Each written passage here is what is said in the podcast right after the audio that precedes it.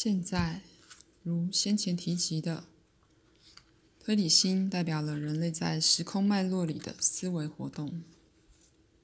再次的，推理心涉及了尝试错误的方式，它设定了假设，而其存在本身是依赖着可得知识的不足，那是他去寻求发现的知识。在做梦状态。推理性的特性改变了，而由一个清醒的观点来看，它的活动可能看似扭曲了。实际发生的却是，在做梦状态里，你被提供了某种直接的知识，而那常常显得超出了普通说法的脉络。那直接知识并不是按照你心智推理部分所了解的架构组织起来的。因而，在梦里，你多少遭遇到大量无法分类的资讯。那资讯也许不会符合你们可被认知的时间或空间。事实上，有许多重要的议题与做梦状态相连。那可能涉及某类的基因启动、物种这方面的资讯处理、文明化元素的砍入或再砍入。所有这些也与做梦的转世层面相连。我以前没触及过某些这种主题，因为我想在人类起源及人作为一个族类在历史上出现的较大脉络里呈现它。我也想提出某些要点。当梦侵入并且形成文化的环境时，强调梦的重要性。梦。有时也助于显出一个或一组个人所采取的有利途径，因此有助于澄清自由意志可被最有利导向之方向。所以我希望涵盖所有这些题目。首先，让我们暂时回到推理心及其用处和特征这题目上。就推理心而言，它仿佛必须在自己之外寻找资讯，因为它是与身体感官一同运作的，而那些感官只给了它有关在任何既定时候环境的有限资料。今天的肉眼无法看到明天早上到来的黎明，今天的腿无法走过明天的街道，所以如果心智想知道明天会发生什么，或在肉体感官领域之外，现在正发生什么？那么他必须试着借推理去从他可得的资讯演绎。他必须依赖观察，然后随之做出推论。以一种方式，他必须先划分，然后再得到结论。对于那从实质上可得的部分所无法感知的整体，他必须试着推断其性质。孩子们从数手指来开始计数，后来不用手指了，但计数的概念保留了下来。有史以来，一直有人在思维里显出极可惊的数学危机，而几乎是在片刻之间达成的。有些人若活在你们的世纪里，将会将电脑比了下去，就好像现在有些人的确将电脑比下去了。在显出这种成就的大多数例子里，他们是发生在根本太年轻而不可能学过科学化数学程式的孩子身上。常常这种伪机是为那些在其他地方而被列为白痴的人所呈现的。他们没有能力做知性上的推理。的确，当涉及到一个小孩的时候，他越深入去用推理心，数学能力的发展就越差了。其他被归为智能不足的儿童或成人，能够说出任何过去或现在的日子会落在一周的哪一天；而其他人在从事林林总总的重认时，能够保有从任何既定的时间算起所发生之事的精确记忆。再次的，有些孩子有极高的音乐造诣及熟练的音乐技巧。在得到任何一种进一步的教育协助之前，就有所有这些成就。且说这些儿童有的继续下去，变成了伟大的音乐家；同时，其他的则在半路失去了他们的能力。所以在这种例子里，我们在和什么打交道呢？我们在与直接认知打交道，我们在与心灵的自然感知打交道。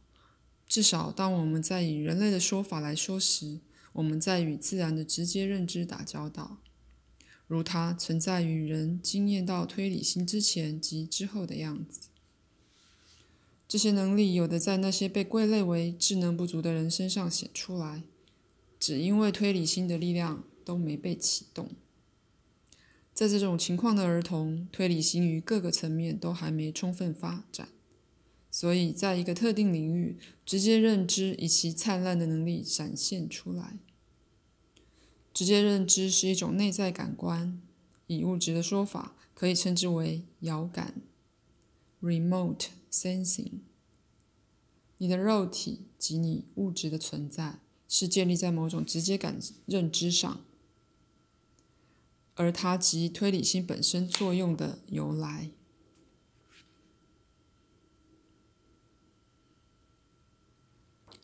科学家喜欢说，动物透过简单的本能行为运作，没有意志力。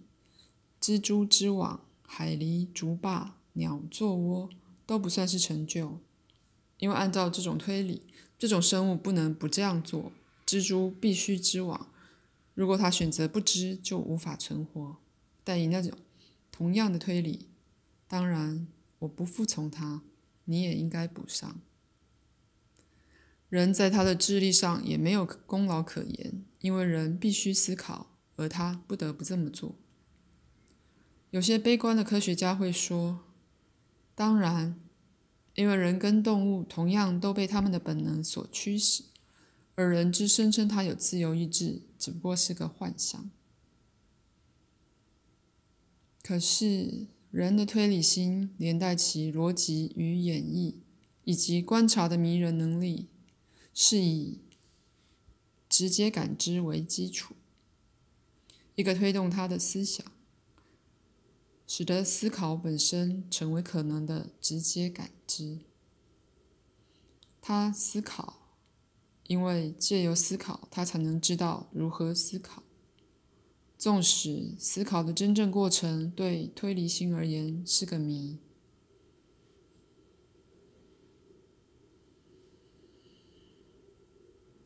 在梦里，推理心放松了他对感知的控制。从你们的观点来看，那时你几乎面对了太多的资讯。当推理心在快醒来而重组其能力时，他试图捉住其他能捉住的，但其推理之网根本无法保有那么多资讯。反之，资讯却在心灵的其他层面被处理了。梦也涉及了一种心理上的视角。那是没有具体对等物的，所以这种问题是最难讨论的。就物质的存在而言，以及就非常依靠清晰可见的行动感知、自由意志之利用而言，推理心是极为必要的、有效及合适的。可是，在较大的存在架构里，推理心只不过是组织。资讯的无数方法之一。如果你喜欢的话，可以称推理行为一个心理的档案系统。你做梦的自己拥有逃过你注意力的心理次元，那些次元有连接基因与转世系统的作用。在此，你必须了解，所知的自己只是你较大身份的一部分而已。这身份在。也在你自己之外的历史时代里实质化过。你也必须了解，精神活动是最有力量的。一般而言，你从自己的视角体验自己的梦。我只不过试着给你一种梦情境的一幅画面，或给你看你通常不觉察的梦活动画面。如果你正有一个梦，在其间从你自己的视角，你仍是你自己，那么另一个转世的自己也许从他的视角有同样的梦。当然，其中你扮演一个次要角色。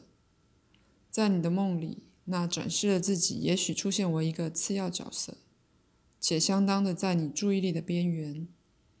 而如果那梦包括了关于一出戏或一个发明概念时，那么那系或发明可能出现为在两个历史时代的一个具体事件，其程度则要看活在时间里的那两个人诠释那资讯之能力。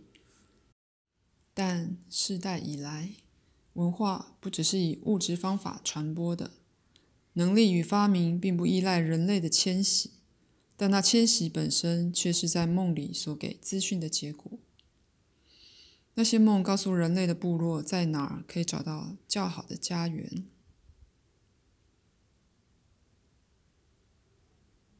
请等我们一会儿。直接认知就是你知道你所知道的东西。你的知识知道如何透过你学到的技巧流出来。去用那些技巧，并且变成他们的一部分。因此，一张画就以一种自发的智慧出现了，那就是你正在学的东西，那就是那幅画显示的东西，那就是你在的地方。到某个程度，每个事项、每个主题，如果你容许的话，它都会在技巧上自己做细微的改变。你的冲动就与你的色彩一样有深层浅层次。它们应该与你的笔触浑然为一，所以在每一点油彩里，你主题的概念几乎被神奇的包含在内了，而那就是你在学的东西，或不如说，你在学着利用你的直接感知。此节结束，祝你晚安，并且告诉我们的朋友真，在心态上要更游戏些。我说。努力用功的去游戏。